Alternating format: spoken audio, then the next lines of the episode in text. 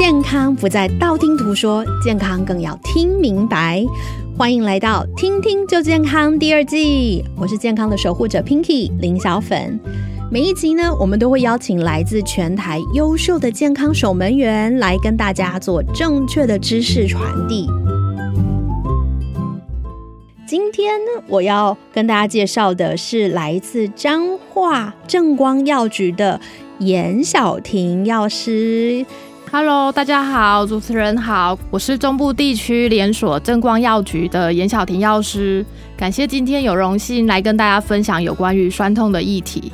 其实平常时我们社区药局也几乎每天都在遇到酸痛的客人，那希望借由今天的分享，让大家遇到的时候都能有效的处理。嗯，我知道小林药师是三宝妈，有三个孩子，最大的已经国中，刚升国对，中，刚升国中，然后最小的是幼儿园大班。你有没有妈妈手？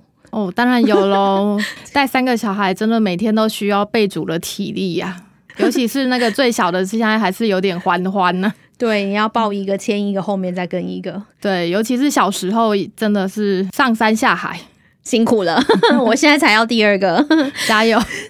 感谢期待你三宝。我努力，我努力，增产报国。我们今天请到酸痛达人的小婷药师来聊这个酸痛主题。我相信听众朋友大家谈到酸痛，应该都很有感。不管你是上班久坐的上班族，还是很爱运动、容易过度酸痛拉伤的人，甚至就是我们讲到的妈妈们，或是长辈们。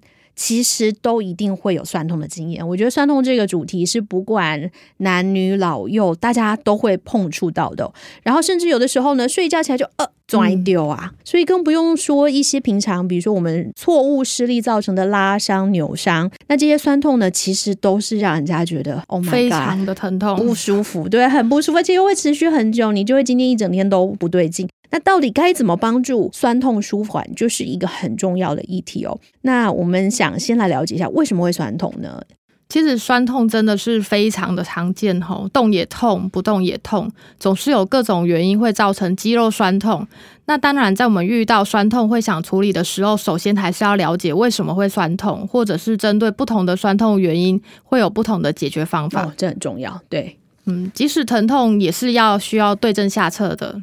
所以酸痛常见的原因大概会分哪几类呢？疼痛我们常见的原因主要有两大类啦，一个就是当然是肌肉的纤维受伤，就像嗯 Pinky 刚才提到的一些施力错误的原因嗯造成的酸痛原因。有可能是你一个瞬间或者一个动作不对，就会造成肌肉的拉扯。嗯就像是我大女儿啊，就常常上下楼梯不顺啊，或者是走太快，就会有没踏稳的问题，那脚踝就会扭伤。就像那种老一辈人家说的边卡的，哦，边卡都有，常常听到长辈会讲。对，走路就会痛得哇哇叫这样子。对对对，对，就会常常造成拉伤啊、扭伤，也可能是一些长时间小伤害的累积，甚至我们现在最常看到的就是低头族啊、滑手机，然后大家都看平会板 对，都躺在床上滑，然后就对，常常就会有脖子不舒服啊、颈肩不舒服的问题，或者是慢性疲劳导致的肌肉纤维受伤，就会使局部出现酸痛的状况。嗯那另外一种啊，比较常见的是运动过后肌肉代谢的产物导致我们肌肉酸痛。哦，这应该最现在也很多，因为现在大家都很流行运动嘛。对，那过往我们的认知是因为肌肉中产生乳酸堆积，进而产生肌肉酸痛的问题。嗯，对，那后来我们慢慢的发现说，更可能的原因就是运动过后，我们肌肉代谢出的其他的化学物质造成的刺激。哦，对，或者是肌肉出现酸痛的状况。嗯嗯，所以不见得是只有乳酸，它还会有其他的化学物质造成的这样子的状况。，对，就会让我们很多的不适感。嗯，嗯当然，不论是哪一种啊，其实都让人非常的烦躁，就会让我们整天就有不适的状况。对就不开心。那所以这样子的话，我们可以怎么样透过专业的药物或是方式去缓解呢？嗯，我们刚才提到的两种造成的原因呐、当然在处理起来也不太一样。对一般在拉伤或者是扭伤，那或者是肌肉纤维受伤的这些状态下，比较多需要的是消炎止痛的效果，可以使用一些这种消炎止痛药，例如说我们常见的 diclofenac 啊，嗯或者是 indomethacin 这类成分的药膏，或者是贴布、喷剂等等，嗯，一般房间就可以看到。嗯，所以这个是药用西药成分的消炎止痛。对，那这些可以去帮助我们肌肉消炎，或者是比较快速的达到疼痛舒缓的效果。那中药上，我们又会比较常看到什么样子的成分？中医上比较常看到就是例如当归尾啊、白芷、玄参，还有乳香、白乳胶、松子等这些成分的贴布或者是药膏，具有消炎啊、止痛或者是活血的效果，也可以达到不错的效果哦。嗯哼，所以等于是说我真的啊拉伤扭伤的时候，第一个我想要先缓解，就可以选西药或是中药的这些成分，它可以有效的缓解，是吗？对，嗯，OK OK。那如果说是这个你讲到第二种状况是运动造成的情况的话，运动造成的运动过度，或者是比较肌肉慢性的疲乏，这种就比较需要就是放松我们的肌肉、舒筋活血的效果，这样子。OK，那这样子的话，它的成分上又会有不同吗？当然，如果遇到这种比较急性期的疼痛啊，也可以比较使用像前面常提到的一些消炎止痛成分的药膏啊，或者是贴布、喷剂，嗯先舒缓。嗯，那后面呢，再来使用一些舒筋活血的药物。这类的药物，尤其中医上就非常的多。OK，中医像贴布里面就常有不少的类似透骨草、当归、没药、川穹、红花，或者是川牛膝、五加皮等等，这些都比较具有舒筋活血的效果。嗯，那化瘀、化血瘀，甚至一些针对肌肉酸痛的效果。哦，所以其实中药有好多的药材都蛮适合使用的。对，哎，那我想问，像我们去逛夜市，就会看到有那种一箱一箱在卖的贴布，然后很便宜的，然后好像贴起来那种阿桑都说超级凉、超有感，那个有效吗？其实如果类似那种，比如说我们在夜市看到那些，大部分添加的都是属于比较精油类的。OK，对，像阿桑，就会比较喜欢凉感啊，所以里面大部分就会添加，比如说薄荷成分，就会让老一辈子觉得说，哦，真的有凉，效果有好这样子。OK，但它是一个感受，它实际在疗效上面会像消炎药或是中药的实际的疗效部分就没有像是我们的西药上的消炎止痛药效果那么的明显呐、OK，所以如果是急性期真的很不舒服，还是会建议要先使用这个消炎的环节。对，就像不刚才提到的 diclofenic 啊，或嗯 indomethacin 这种消炎止痛药的嗯效果会比较明显。OK OK，那像还有虾皮上面很多人在卖的金门一条根，这个它是有药的成分吗？因为它又有一些是凉感，有一些是贴起来很热，它为什么可以又凉又可以又热，然后都是一条根？对，这种其实一方面大部分都在风景区会常看到，蛮大部分也真的都是属于那种添加我刚才说的薄荷精油方面的问题，或者是一些舒筋活血的，就会让老人家觉得哎、有热感这样子。OK，所以它其实不是主成分，它只是用不同的赋形剂让你感受。到比较舒缓这样子。OK，它也是属于中药吗？还是它是就是什么超油啊之类，的？它算超油啊类的东西。所以它也比较像是适合第二线，就是说你还是要用刚急性期发炎，比如说嗯红肿嗯热痛的时候，会偏向于使用于消炎止痛。对对，那当你比较舒缓了之后，后面你觉得想要舒缓，啊对你就可以使用刚才说的。哦，今天真的学到了，因为我也一直以为是哦贴起来觉得哦好热好热，觉得嗯一定有感，或是好凉好凉，就是一定有效，所以不是不是这样判断的。对，哦，OK，那所以小婷要是提到说这些帮助舒缓酸痛的药物，不论是中医、西医，都会有贴布的剂型。使用这些贴布的时候呢，我们应该要注意些什么事情？的确常常使用我们这些酸痛贴布的时候，因为它外用，那会让消费者感受到副作用比较低，所以大家在使用上几乎都没有什么节制，也不太知道贴布有效的时间多长。通常都是等到它脱落啦才换，或者甚至有些人会贴一整天。那其实贴布一般来说，它的效果大概就是六到八个小时，时间差不多之后就应该要撕下来更换。所以不是贴到它掉了再拿。对，等到嗯贴嗯到掉了再拿就糟了，因为一般的贴布最可能出现的一些问题就是对过敏的问题。哦，尤其夏天很容易，对不对？，对，像我们最近店里面就常遇到使用嗯贴布啊，一般贴整天遇到了我们皮肤过敏、荨麻疹的问题，像台语就俗称那种 kitchimo，这个嗯哦 Kitimo，那这样子要怎么处理？如果真的有 Kitimo 的状况的时候，如果类似这种 Kissimo，当下会建议第一个当然是暂时先不要使用那种贴布，对。第二个当然是查有关于相关的过敏，询问医师啊，或者是药师用药膏方面的问题。嗯，那你们店里面有没有碰过那种一次来就给你买个好几百片的贴布的这种？哦，有，因为酸痛真的就像我们讲的，常常上演啊，对所以常常会有那种十片、二十片，甚至一百片这样的在。天哪，一百片的再买一百对片的嘛，但是它真的贴这么多不会有问题吗？嗯，大部分的短期之间使用是不会太有太大的问题啊。嗯但是如果真的是长期方面的酸痛，还是建议去询问那种医师或专业的药师，因为像房间大部分的贴布啊，就是会有含有水杨酸。嗯那水杨酸大部分会刺激皮肤，所以在药效差不多结束之后就应该要撕掉了，不要一直。贴着，不然真的很容易造成皮肤过敏。嗯哼嗯哼，对，那刚才有提到啊，水杨酸使用过量就会容易伤肝，并造成我们的雷氏症候群。那这种症候群大部分好发的就是两个月到十六岁的孩童，哦，对，会导致肝衰竭甚至死哇亡。，天哪，对这么小小朋友有人在用贴布的哦、有哦，房间有的阿丧啊，嗯，都还是会认为酸痛就是贴贴布的问题，但是这么小孩可以用吗不？建议，因为目前真的嗯还是禁止十六岁以下的人使用啊，嗯尤其是水杨酸和这种非类固醇止痛药都是属于消炎镇痛的。对 OK OK。那想知道就是说，如果我今天在尝试一个新的贴布，我没用过贴布的时候，我要特别注意些什么吗？头一次使用贴布的时候，会建议嗯先贴一到两个小时，观察我们皮肤的状况是否有过敏的症状发生。嗯再来就是尽量不要贴着睡觉贴一整天。OK，对，或者是当你的皮肤已经出现了红肿、热痛啊，甚至有伤口不适的时候，就建议不要贴。OK OK，那像有一些坊间的贴布上面，它会特别标榜水性贴布。水性贴布跟不是水性贴布的差别又在哪里？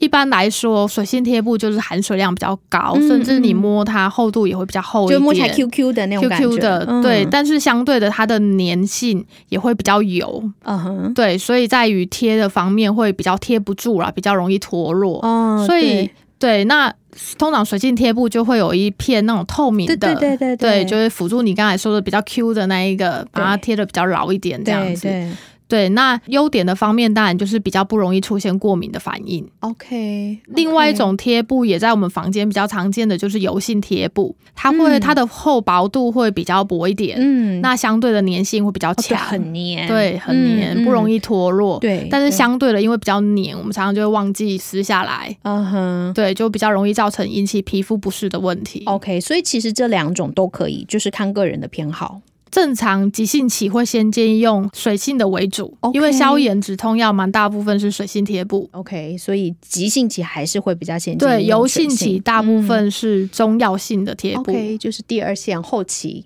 在用的活血化瘀之类的。对，啊。那我想问孕妇，因为我自己是孕妇，孕妇适合用贴布吗？可以用吗？会不会有经皮吸收的问题其实孕妇可以用。？OK OK，对，一样是错开刚才所谓的伤口方面过敏的问题就可以了。嗯哼，对，OK OK。那除了药物舒缓以外，也会常听到有其他舒缓肌肉的方式，但最多最常见就是冰敷、热敷嘛。嗯因为以运动来讲，可能他会这样子处理。那到底什么时候要冰敷，然后什么时候应该要热敷是比较正确的呢？冰敷、热敷的时机确实常常也会让我们民众搞错了。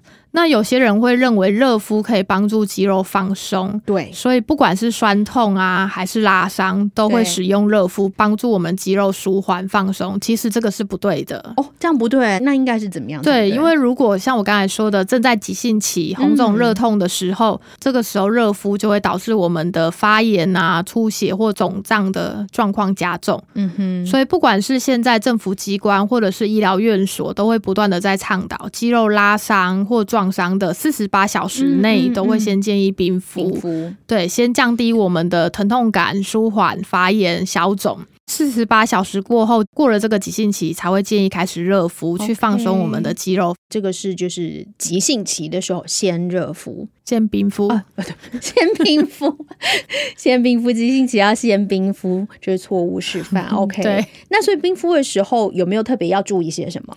冰敷要注意的就是每次不要超过太久，就是不要超过二十分钟。嗯，那两次的间隔最好是有半个小时时间。OK，对，冰敷用的冰块或者是冰霜，最好用一个毛巾把它包裹着，或者是比较薄的手帕包裹着，不要直接接触我们的皮肤，以免造成温度过低呀、嗯反而是伤害我们皮肤的问题。那冰敷之后，急性期过了之后，热敷的话又要特别注意些什么呢？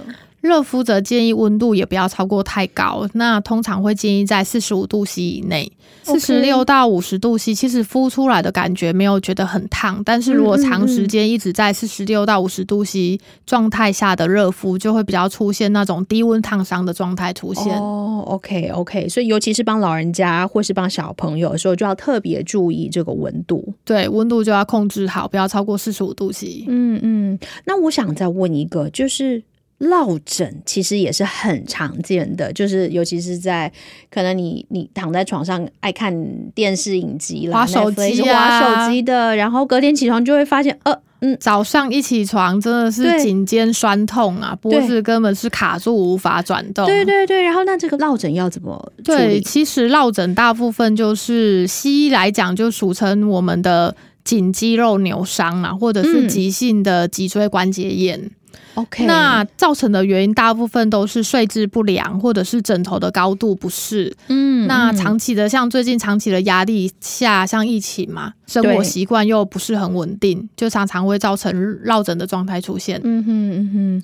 OK，那落枕的状态出现的时候，一一般都会心情很不美丽，就是一整天都不对劲，要怎么赶快处理它？嗯，目前最常处理的，比如说西医部分，就是口服有关于肌肉松弛剂，像是 clomazone 的这方面的药物来处理，或者是一些消炎止痛方面的药物。所以急性期可以先第一个就是冰敷它，然后如果说今天有重要的事情要处理，真的不行，一定要硬扛起来的时候，就是可以用肌肉松弛剂的部分先来协助。对，是的，可以当下先立即舒缓不舒服的感觉。OK OK。那像很多人长期都会酸痛的腰酸背痛的，就会选择按摩的方式来舒缓肌肉酸痛，觉得说，诶，是不是常常有按摩有保养就比较不会嘛？但是在酸痛处理上，按摩有没有什么禁忌要特别注意的？嗯，其实按摩这种，就是相信许多人真的是最喜欢的啦。对，因为很舒服啊，按一按，就像平常时的上班族一下班就去按摩这样子。对对，当然它真的很舒服啦。嗯不过按摩也需要特别注意，就是，OK，正在一些急性期啊、发炎、肿胀期就不建议按摩了，很可能就是越按就越严重。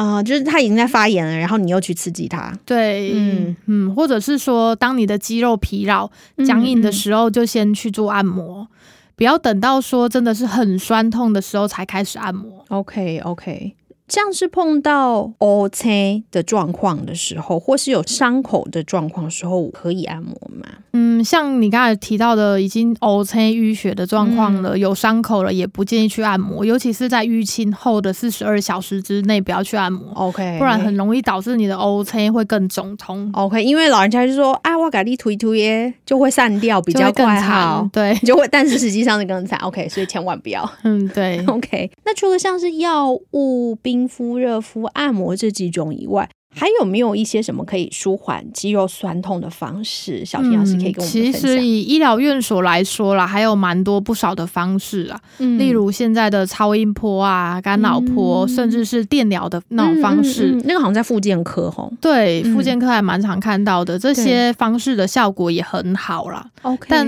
因为取得比较不易啊，并不是一般的民众就可以自己在家里自己做啦。而且你不能只去一次，他就会给你一张卡，要很多次嗯，它一张。对一张盖六次。嗯，对，OK OK，嗯，当然，像电疗啊，也有一些比较小型的机器啊，是民众可以在家中自己自行使用的啦。那是不是就是坊间说低周低周波对这种电波的电波？OK OK，对，这个在家中就可以自己设定这样子。嗯嗯，不过还是建议先询问过医师或者是药师再使用。OK OK，嗯，那运动也是一种方式可以采取，对不对？对，运动也是可以让我们就是比较舒缓啊压力这样子。嗯，现在好像也蛮多人流行，就是在家开个 YouTube，然后就跟对，着 现在很流行，做。对，在家里自己 DIY 啊，就可以自己在家里就可以做瑜伽或者是伸展运动的方式，嗯，嘿，蛮适合像我们这种办公室久坐的人，对适合就是伸展一下就很适合。对，尤其是在疫情比较紧张，没有办法去健身房的时候，这是个好方法。对，现在真的是网络上就有很多这方面的影片呐、大家就可以自行搜寻，去选择比较适合自己的生长方式的运动。嗯，对像我的女儿就很爱搜寻这方面，又可以减肥。真的，她现在才国中国中就就很在乎，减肥这件事情。，对，哇哦，现在小朋友真的不太一样，妈妈也要跟着一起 一起进化了，不然跟不上小朋友。是的。哦，那就是刚刚讲到按摩啊，有没有一些穴位是平常我们自己在家里可以按，就是可以解除这个酸痛的呢？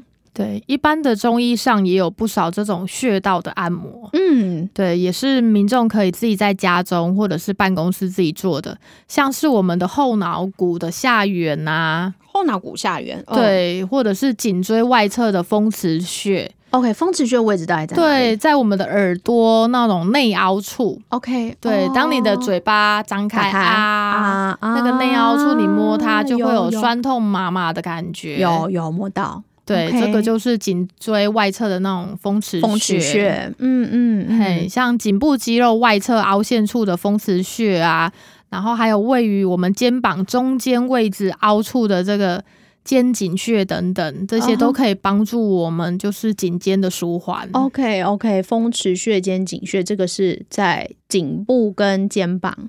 对，颈部到肩膀的中间处，，OK，对，外侧外侧对压下去，你也会感觉到有酸酸痛痛麻麻的感觉。这好像是去洗头的时候，他们都会帮你按到的穴位。对你讲到洗头，洗头也蛮多会按到我们那种头顶正中央，有没有？哦，对，武侠小说里面常提到的就是百百会会穴就是什么对灌顶，就是这个百会穴。是的 OK 对 OK，所以这几个都是可以自己 DIY 的穴道嗯。这几个 DIY 平常时都会有舒筋活血的效果，让我们循环比较好。嗯，OK，对，蛮是。适合疫情期间自己在家里自己 DIY。OK OK，好，其实有很多方法，就是除了药物专业的药物以外，就是有这些这么多方式，大家都可以采用。嗯，不过还是要提醒大家啦，舒缓肌肉酸痛的方法真的是百百种，哦不管哪一种都要注意急性期跟慢性期的差异。就是正在红肿热痛的时候，就不建议先去做按摩的动作。嗯嗯对，以免造成我们肌肉会更加的伤害。嗯嗯，对那大部分的酸痛一段时间就会自行的痊愈了。如果肌肉酸痛的状况不断的加重，或者是你感觉到那种痛点越来越严重，持续超过两天，嗯就应该要就医检查，看看是否有其他的状况。OK OK，好，所以简单的状况可以在家 DIY，或是直接到药局寻求药师。给我们就是一线药物的缓解，但如果说超过太多天，真的不行，就找医生了。对，没错。嗯，那我也想请教小婷药师哦，因为现在快要入冬了，有些人的身体其实就很像气象台，就是只要天变冷还是要下雨，就会特别敏感，尤其是有酸痛问题的人。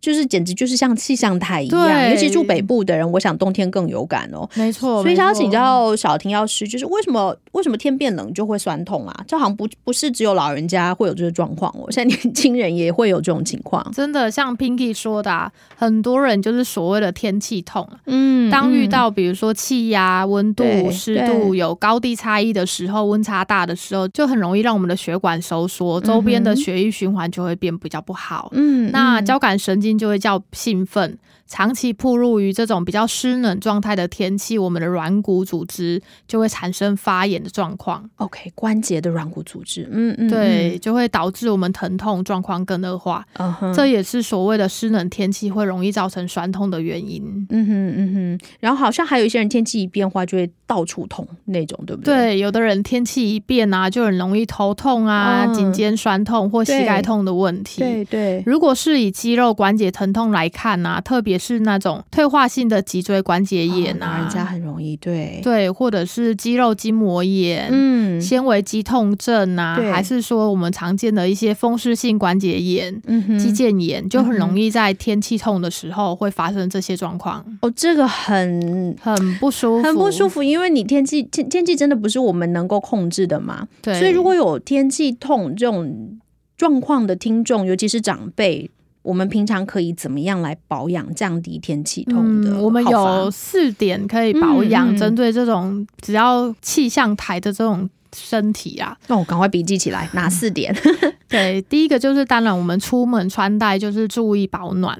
嗯，对，第二个啊，就是在家要控制好就是温度跟湿度的状态。，OK，，对，第三点就是刚才提到的，要有正确而且适当的运动。嗯哼，嗯哼，嗯，第四点就是热敷、泡温泉啊，或者是泡脚这方面都可以去缓解这些问题。OK OK，每一点你可以再跟我们详细的讲一下嘛，比如说温度是几度啦，然后穿戴保暖到底到底怎么样就像叫穿戴保暖？出门的穿戴保暖啊，像我们冬天寒冬来的时候啊，就会建议保暖衣物、围巾、嗯手套，嗯这些都是必备用品。对，那它可以隔绝湿度、温度，不让我们的寒风进到我们的体内来，来影响我们的关节。OK OK，所以老人家讲的还是有道理，就是。天气开始变冷了，穿袜子、戴围巾、戴帽子，不要说爱睡、对呀老品睡，这是有道理的、哦，是有道理的，不要让寒风吹进我们体内，尤其是我是三宝妈，更要注意这些。要注意小孩，要注意自己，都要注意。对，嗯，因为真的不是开玩笑，一个生病，全家都病。全家中奖。OK，那这个讲到湿度、温度的部分，我们又要怎么来控它？在家里的温度跟湿度哈，要调到舒适的状态。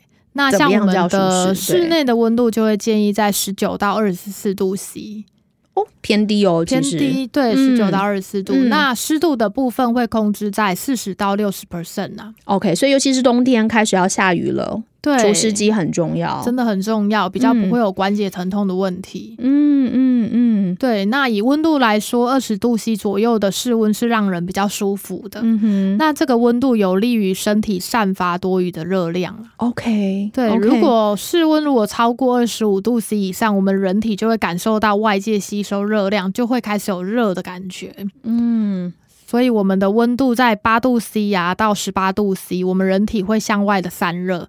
所以睡眠的温度如果在十八度 C 以下，也比较不容易进入就是深睡眠的这个状态。嗯，因为人就会一直散热，就会开始觉得冷，对不对？对嗯嗯，那湿度保持在这个四十到六十的主要的目的是什么？还可以达到什么效果？其实如果超过这个四十到六十 percent 的湿度，就会造成很多啊，像是灰尘、霉菌、嗯。尘螨呐、啊。哦，这个就会让我们感觉到皮肤的很多不适合感，对对就会引起一些呼吸系统啊，甚至肌肉酸痛的问题，像过敏症状，很多都是因为这些而起。哦，那这个很重要诶，因为其实就是冬天快到了，然嗯后尤其是常下雨的北部的区块，然后现在对于尘螨、霉菌感染过敏的人很多。对，所以，如果我们要保护小朋友或是年纪大长辈的话，就是湿度这边的控制，睡房的湿度控制特别重要嘛。对，嗯，像刚才说的，湿度就会建议在四十到六十 percent。嗯对，那温度的部分就是十九到二十四度 C。OK OK。那再来第三点要注意些什么呢？刚刚讲到的运动啦、热敷这类的。对，像是适度的运动啊，像这种天气痛的，大部分都是长者啦，嗯建议他们真的可以多出来外面走走啊，晒晒太阳这样子。嗯那其实走的只要比平常的步伐再快一点就好了。对也不用很剧烈的运动 OK OK。对，，让他们感觉到比较舒服这样。嗯，那运动可以让我们全身的血液循环通畅，自动神经也会比较稳定，还可以锻炼肌肉哦。嗯嗯，所以刚刚讲到，就是第一个出门穿戴保暖，第二个在家控制好温度湿度，第三个就是适当的运动。那第四个是我们在家也可以很容易做到的，要特别注意什么？第四点就是温和的热敷，泡温泉可以帮助我们舒缓疼痛。嗯那泡温泉或者是泡澡可能会受限地方或者是自家的浴室的设备啦。对对对，所以一般都会建议可以自行在家里泡脚啊，搭配热敷、哦就可以增加我们的血液循环，帮助我们肌肉关节去寒。OK，对，这是个好方法。因为如果比如说你可能是单身上班族，在外面租房子，不一定能够有，那种有浴缸浴可以缸的，泡对但是泡脚就是一个容易的。现在很多什么泡脚机、泡脚桶对，嗯就自己在家里就可以自行 DIY 这样子。啊，那我想知道，就是泡脚或是泡澡的温度跟这个高度还有时间怎么样比较理想？嗯，一般泡脚的温度，水温都会建议三十八到四十二度 C 比较适合。嗯哼，那这种温度也是让我们身体比较不会造成烫伤的问题。嗯哼，嗯哼，水温三十八到三十九这之间的温度，就会建议二十到三十分钟。OK，，对，如果稍微高一点，四十度 C 到四十二度 C，就会建议十五分钟。所以看你有多少时间。如果你很赶的话，温度就泡高一点。对，甚至我们泡完之后，搭配一杯温热的水啊，嗯还有搭配一些姜啊，嗯这样会让我们冬天更驱寒呐、比较不会有手脚冰冷的问题啊。对我有听朋友说，他就是冬天泡完脚之后吃辣的、吃姜就会嗯大爆汗。对，嗯，可以缓解一些我们女生的一些生理痛啊，或者是手脚冰冷的不适合感觉。如果像是一般啊，我们家里比较没有备温度计的话，那种水温计的话，通常都会建议就是以适当的温度为主，就是身体感觉到舒服的温度，泡的时候有微微的冒汗啊，嗯。这样就好，不会感觉到头晕呐、OK OK，对，或者也可以先泡个三到五分钟，感受一下温度，尤其是血压的人啊、有血压的族群要特别注意温度跟时间嘛。对。嗯，所以不能头晕是一个指标。对，是的，嗯，以前我都以为泡脚是适合老人家，好像只有老人家在冬天会泡脚。可是后来我发现不是这么一回事、欸，就是我跟我先，我们冬天就会一起泡脚，然后一桶水轮流泡，其实挺好的。嗯，挺好的，整个让我们身体代谢会更好。嗯，而且睡得更好哦。嗯，对，舒缓一些比较不适合的酸痛问题。啊，那孕妇可以泡脚吗？嗯，其实孕妇泡脚我觉得蛮好的啦。嗯，，对，就是刚才说的温度适宜，三十八到四十二度 C。因为有一些人怀孕会比较忌讳泡澡，怕温度太高影响胎儿的这个神经嗯其实怀孕的泡澡这个问题，嗯大部分是怕孕妇的一些妇科方面的感染问题。嗯嗯，嗯对，那不然搭配那种泡脚就真的还蛮适合的。OK，所以如果担心这些感染问题的话，其实泡脚就可以增加血液循环。对，那那个脚到底水又要泡到多高才有效嗯，一般的泡脚高度会建议至少泡到脚踝这边。？OK，对，如果说真的是没有办法的话，可以一般再搭配我们的热毛巾使用，嗯嗯会让我们脚踝会比较舒服。嗯哼，对，嗯哼那如果我们的泡澡的器具比较高一点的话，会建议泡到膝盖的位置。所以如果假设家里只有小脸盆，那我们就是盖过脚踝；但如果有泡脚桶的话，就是膝盖以下的位置都很理想。对，都很适合。我想问一个问题，就是关于孕妇酸痛，因为我现在是怀孕后期的二宝妈，那孕妇实在是真的是一个很辛苦的角色，因为到怀孕后期呢，肚子太大了，你会全身酸痛，站也不是，坐也不是，怎么样都不是，腰酸背痛、耻骨痛，各种痛。那像孕妇酸痛的部分，刚刚有提到是可以用贴布的，其他还有一些什么方式可以让我们缓解这样的身体酸痛吗？嗯，像 Pinky 说的啊，尤其是嗯到了那种怀孕的中后期，对光要睡啊，到底要正着睡、躺着睡，真的都很不舒服。妈妈真伟大。所以关于我们的睡姿，都会建建议啊，躺下的时候可以将我们的两腿垫高，嗯这样可以帮助我们的血液循环。那睡觉的时候也会建议用那种侧卧的方式啊，同时在我们的腿中间夹一个枕头，会让我们的肚子的重量放在那种枕头上，嗯比较会减嗯缓那种腰酸啊不适合的感觉。啊，有现在很多妈妈的那种妈妈枕、抱月亮枕那一些，对，就会舒缓这些不适。那除了保持良好的睡姿，包含脚啊，也要去嗯穿比较合适的、舒适的鞋子。嗯哼，对，尽量不要去选择那种高跟鞋啊，那种支撑比较不适合的，就会比较容易造成我们脚踝方面的不适合啊。嗯哼对，当然是还有重物的方面啊，尽量不要去搬重物啊，抱小孩啊。嗯像刚才提的妈妈手嘛，二宝难免会有这些问题。对。对，就会造成我们的那种腰部负荷比较大啦。所以这时候拜托爸爸们，还有大家看到孕妇的时候，现在我们生育率那么低，帮忙孕妇一下。对，所以嗯，神队友很重要。是 对，然后再来就是适当的产前运动啊。OK，比如说哪一些运动适合？像是瑜伽，刚才讲的嗯伸展运动，对或者是适度的走路，啊哈对，那再来是游泳，这三个都还蛮建议的。，OK，对，嗯，甚至可以使用一些托腹带啦，比较可以减缓我们的腹部的压力，就比较不容易造成我们的肌肉紧缩，或者是容易造成下背痛的问题。嗯，托腹带很重要。对，哇，谢谢小婷药师今天跟我们分享了很多，从专业的药物可以怎么选择，口服的、贴布的，然后呢，第一线急性的时候用什么，然后第二线可以用什么，带到生活上面哪一些要特别注意的事项，然后可以辅助的部分哦，听起来好像是老生常谈，但是知道不等于做到。嗯，其实更重要的是，你可以做到这种日常生活保健，就可以降低自己身体酸痛的情况。那希望呢，今天的分享可以让大家记得，今年的冬天要做好保暖工作。然后在家睡觉的时候呢，我们把湿度、温度都控制好，用透过热敷、泡温泉或是泡脚的方式，还有适当的运动、去到按摩，让今年冬天我们就跟酸痛说拜拜，不再见。那每一集呢，我们都会邀请到最专业的药师，用很简单易懂的言语，让大家听个明白专家的健康知识。如果你喜欢的话呢，请给“听听就健康”五个新的评价，叮叮叮叮叮，然后还有追踪我们哦。